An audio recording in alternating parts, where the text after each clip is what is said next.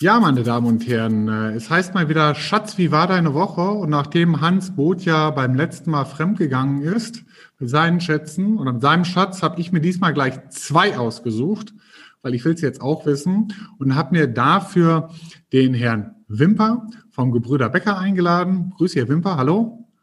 Hallo, grüß Sie. Und ich habe mir den Hans-Peter Giesel von der Firma Schuttkosting eingeladen. Hans-Peter, grüß dich. Hallo, Frank. Hallo. So, also das sind zwei echte Schätze, würde ich sagen. Und wir wollen jetzt auch gleich ins Thema einsteigen. Digitalisierung Einkauf, ja, das ist momentan in aller Munde. Aber die Frage, die man sich dabei natürlich immer stellt, ist, was heißt das denn konkret? Also wie packe ich es denn an? Wie hole ich da auch was raus? Nicht, dass das zum Schluss bewegte Bilder und lustige Bits und Bytes sind. Und ein Thema dabei ist ja das Thema Data Analytics, Predictive Analytics. Wahnsinnsworte, sage ich immer wieder im, im Denglisch. Ja, Hans-Peter, was heißt das denn überhaupt, Data Analytics? Data Analytics ist eine, eine vertiefte Sicht in die Daten, äh, um natürlich mit ich sag's mal so, mit verschiedenen Blickwinkeln Einsparungen identifizieren, ähnliche Bauteile identifizieren, die zu unterschiedlichen Preisen eingekauft wurden bei ähnlichen Stückzahlen. Da geht's um viele, viele Fragestellungen, die man eben dann mit äh, Analytics äh, beantworten kann und ist eine, eine hochspannende Thematik.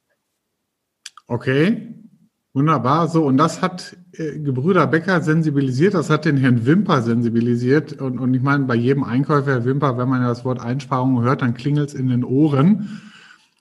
Ja, wo, wo, haben Sie das Thema bei sich gesehen? Wo hat Becker gesagt, super coole Sache, das packen wir an? Also ich bin verantwortlich bei Gebrüder Becker für den Bereich Motoren. Das ist eine, eine Warengruppe, ein Warengruppenbereich im, im mittleren einstelligen Millionenbereich und äh, da versuchen wir eigentlich ständig Optimierungen herbeizuführen und, und das ganze Portfolio immer mal wieder von links nach rechts zu krempeln. Und da haben wir uns entschlossen, äh, den Bereich Motoren mal über Data Analytics äh, uns anzuschauen und zu gucken, was wir da verbessern. Okay, also für Motoren. So, und jetzt hat ja der, der Herr Giesel gerade davon gesprochen, äh, Daten, er braucht Daten, sonst kann er nichts machen. Was für Daten haben Sie ihm denn dann gegeben? was, was sind das für Sachen gewesen? Also im Endeffekt habe ich aus verschiedenen Systemen, aus unserem ERP-System, aus unserem, aus verschiedenen Excel-Dateien und auch aus, aus unserem CAD-System ähm, eine, eine Datei zusammengebaut, die dann halt Gewichte, Abmessungen, Materialien und so weiter und so fort der, der Motoren beinhalten mhm. und habe dann da an Rohdaten, ich glaube rund 800 Datensätze gehabt. Die äh, Tabelle hatte 80, 90 Zeilen, also es waren, es waren Tausende von Datensätzen im Endeffekt, die wir da zusammengestellt haben. Mhm. Das habe ich relativ manuell gemacht und das war mit einem ziemlichen Aufwand.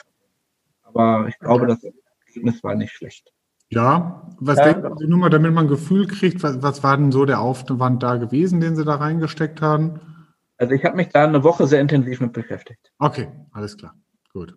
Also was, was da noch äh, spannend ist zu sagen, das Data Mining entfällt ja bei den Motoren. Äh, was meine ich mit Data Mining? Wir machen oft solche Analysen und da geht es ja um mechanische Teile, es geht um Motoren, um Kabel etc. Und je nach Warengruppe ist die Datenlage eben unterschiedlich. Normalerweise führen wir ein Data Mining durch, das heißt, die 3D-Daten werden analysiert, 2D-Zeichnungen werden automatisiert ausgelesen.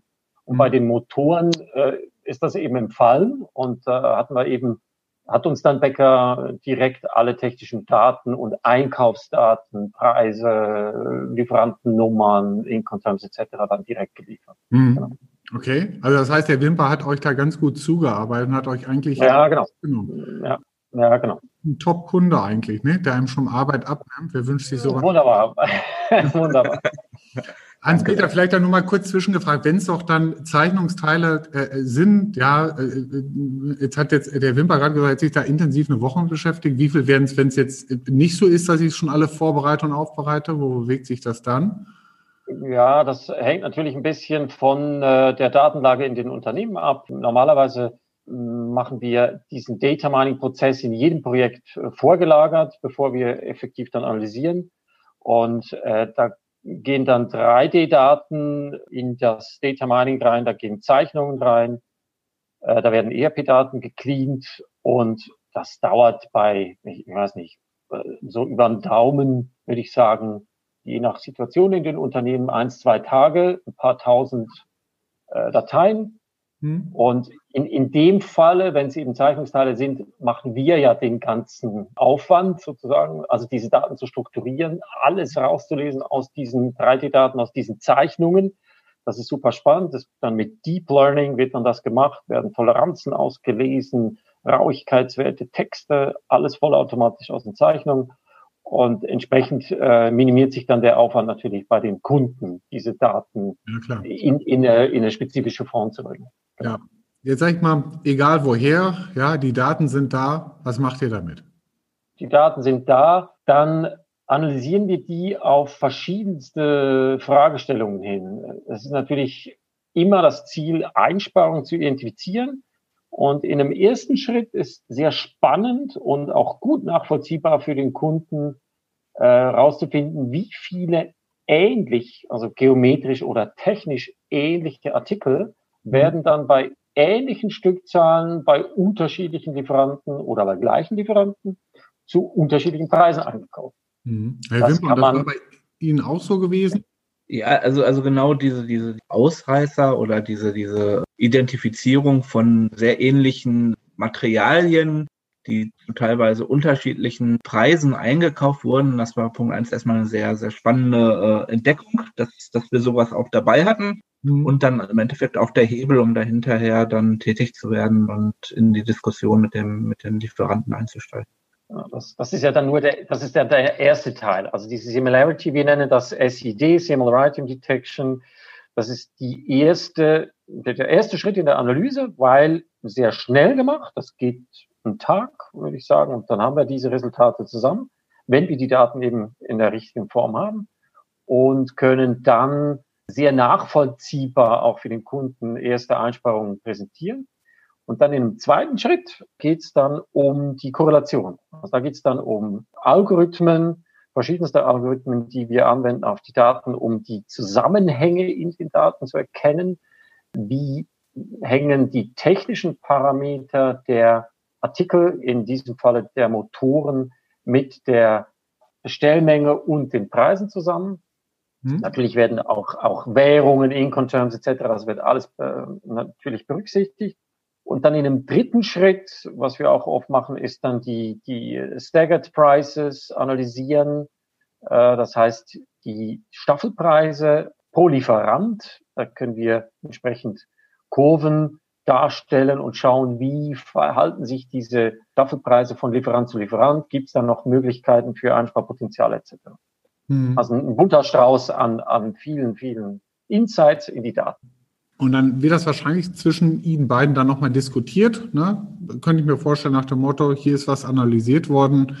Äh, macht es Sinn, macht es keinen Sinn? Das, das äh, ist wahrscheinlich, hat es wahrscheinlich stattgefunden. Dann so, ja. und dann, dann geht es natürlich daran, das zum Schluss re zu realisieren, auch Herr Wimper. Ne? Sie hatten gerade das Thema Lieferanten angesprochen. Wenn die jetzt so das erste Mal das Thema Data Analytics hören, also, also es, es, gab, gab halt zwei, zwei Berichte aus, aus, aus, aus diesem Projekt heraus. Einmal diesen Datenreport, den, den Herr Giesel und ich dann äh, erstmal sehr intensiv diskutiert haben und ja gut, den ich dann auch erstmal selbst verstehen musste, welche Inhalte da sind und äh, welche Erkenntnisse man daraus ziehen könnte. Und dann gab es als zweites einen Saving Report, aus dem äh, potenzielle Einsparungen hervorgingen.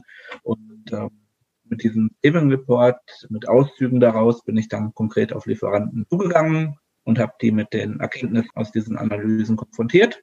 Mhm. Bin dadurch dann in eine, in eine Diskussion eingestiegen. Natürlich musste man dann dem Lieferanten auch erstmal ein bisschen was zu, zu Data Mining, zum Non-LPP erklären und äh, dem überhaupt dann ein Stück weit abholen, was wir da gemacht haben. Und ja, dann dadurch ist man halt in, gewissen, in eine gewisse Diskussion eingestiegen und hatte definitiv Ansatzhebel, um auch Einsparungen zu generieren. Also und da sind auch Ansatzhebel, die dann faktenbasiert sind. Also jetzt nicht einfach nur Daumenschraube und noch fester, sondern das nachvollziehbar für den Lieferanten. Ja, das Spannende an der Sache ist ja, man, man zeigt dem Lieferanten ja im Endeffekt auf, wo die eigenen Preise inkonsistent sind. Es geht mhm. weniger darum zu sagen, du bist im Benchmark mit irgendjemandem im Fernen Osten, sondern die Konsistenz deiner eigenen Preise an der und der Stelle äh, ist nicht logisch. Wenn ein Motor äh, die gleichen jährlichen Mengen hat, vom Gewicht her sehr ähnlich ist, von den Kupferinhalten sehr ähnlich ist, warum hat der unterschiedliche Preise? Ja. Und, und, und, und damit hat man den Lieferanten dann irgendwo ein Stück weit konfrontiert und mhm. ist so in eine Diskussion eingestiegen, die dann auch wirklich gefruchtet hat. Ja, ja. So, Herr Wimper, da mal Hand aufs Herz. Was hat es denn zum Schluss gebracht? Einkäufer sagen ja immer, was kommt unten raus? Also zum Invest konnten wir ungefähr das Vierfache äh, an Benefit äh, hinterher erzielen. Okay, ja, das ist ja schon eine Hausnummer. Da kann man sich ja schon, schon, schon ja. wirklich so erfreulich. Das war auf jeden Fall ein, ein lohnendes Projekt, was, was unterm Strich also auch monetär erfolgreich war. Hans-Peter, ist das denn üblich? Also, okay, ja. Return on Invest? Ja, das hängt natürlich mit den Daten zusammen, es hängt mit dem Einkaufsvolumen zusammen, aber das ist üblich, unbedingt, ja. Also äh, die, die Möglichkeiten mit äh, Analytics über Algorithmen, Machine Learning, Deep Learning sind wirklich, äh, sind wirklich äh, faszinierend. Und es, es ist möglich. Natürlich hat das auch noch mit den Warengruppen selbst zu tun, wie gut die, der, der Handlungsspielraum ist, um Einsparungen effektiv zu realisieren. Mhm. Da gibt es Warengruppen, da ist der Handlungsspielraum relativ, klein, weil das Volumen klein ist, äh, etc. Aber äh, es ist üblich, dass wir das vier- bis fünffache an Einsparungen realisieren können, respektive unsere Kunden realisieren können, als sie investieren. Exakt. Okay. Herr Wimper, wenn ich Sie, ich bin ja auch immer nicht nur ein Freund von Best Practice, das haben Sie mir ja gerade mit dem vierfachen Return on Invest erzählt, sondern ich bin ja auch ein Freund von Bad Practice, also was, was nicht so rund lief. Wo nach dem Motto, wo Sie sagen, äh, wo Sie Ihren Einkaufskollegen, die uns ja hier vielleicht zuhören, sagen würden, achtet darauf, dass es gar nicht so einfach, habe ich vielleicht unterschätzt oder hatte mir das und das vorgestellt gehabt oder so. Was würden Sie mir da sagen? Also zwei, zwei Dinge ähm, kommen da zusammen. Einmal das Zusammenstellen der Daten, wenn man das so, so wie wir eigenständig macht und, und dann nicht auf, auf die Hilfe äh, von, von dem Herrn Giese zurückgreift, dann kann das schon sehr umfangreich werden, ähm, da entsprechende Daten zur Verfügung zu stellen. Das hatte ich im Vorfeld definitiv unterschätzt. Und der zweite Schritt ist halt, man muss hinterher auch die Ansätze, die man hat, dem Lieferanten erklären können. Also da auch, man muss die Analysen, die man da erhält, auch selbst so weit verstehen, dass man es auch einem Dritten vermitteln kann und sagen kann, so und so ist das entstanden. Und deshalb äh, bin ich der Meinung, dass der Preis an der und der Stelle nicht stimmt. Also genau. man muss dann schon, schon, schon auch tief mit einsteigen, um das Ganze hinterher auch glaubhaft einem Dritten vermitteln zu können, was da passiert und warum man, warum man zu dem Ergebnis kommt. Genau, damit man das ja beim Lieferanten einfach auch vernünftig rüberbringen kann und damit das dann auch genau. dementsprechend dann so rüber glaubwürdig wirkt, was ja zum Schluss auch faktenbasiert ist und dass das nicht irgendwie eine neue Methodik hier Wolf im Schafpelz und Haufeste drauf ist. Ne? Genau das. Ja. Ja. Hans-Peter, vielleicht zum Schluss nochmal. Ähm, okay, die haben jetzt äh, bei, bei Gebrüder Becker die Analyse gemacht. Was sind so an, wie, wie geht das bei anderen Unternehmen weiter? Was, was machen die dann? Sagen die, ja, super, das war's. Äh, wie, wie beim Bungee-Jumping habe ich gemacht, kann ich mir aufs T-Shirt drucken oder?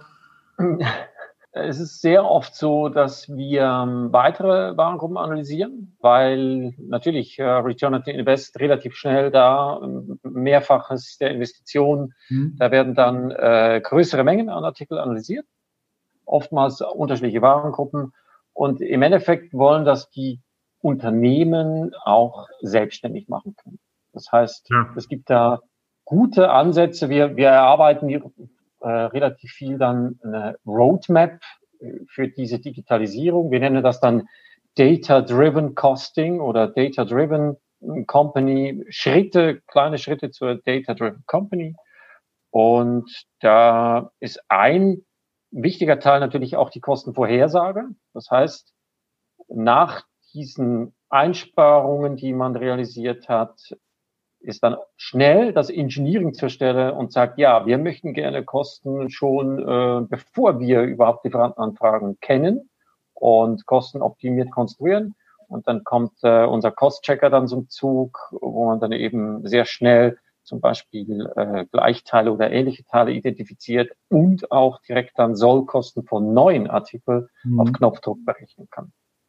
Und, und dann geht es um, ums Data Mining natürlich intern, diese Daten effektiv nutzen, mhm. äh, dass man das Data-Driven Costing da Schritt für Schritt dann etablieren kann im Unternehmen. Okay, gut.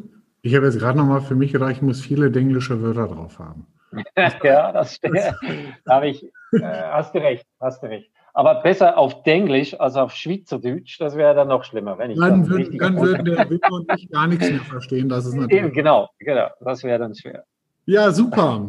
Ähm, Herr Wimper, Hans-Peter, ich danke Ihnen und euch beiden für das Gespräch, für den Einblick, was gemacht worden ist, wie es gemacht worden ist, was gut, was schlecht lief und wie die Reise weitergehen kann. Und ähm, die Zuhörer können sich natürlich gerne mal an uns wenden, Sundermann natürlich denken vorne, wenn da nochmal eine Frage ist. Ich würde auch gerne eine Frage weiterleiten an den Herrn Wimper oder an Hans-Peter Giesel, falls der andere noch was spezifisch wissen will. Das ist kein Thema. Ja. Wunderbar. Schöne Grüße nach Wuppertal. Das ist ja nicht ganz so weit hier von uns aus in Hilden, aber auch rüber in die Berge in die Schweiz. Danke. Ja, vielen Dank. Ja. Ebenfalls Grüße zurück. Danke. Einen schönen Tag. You.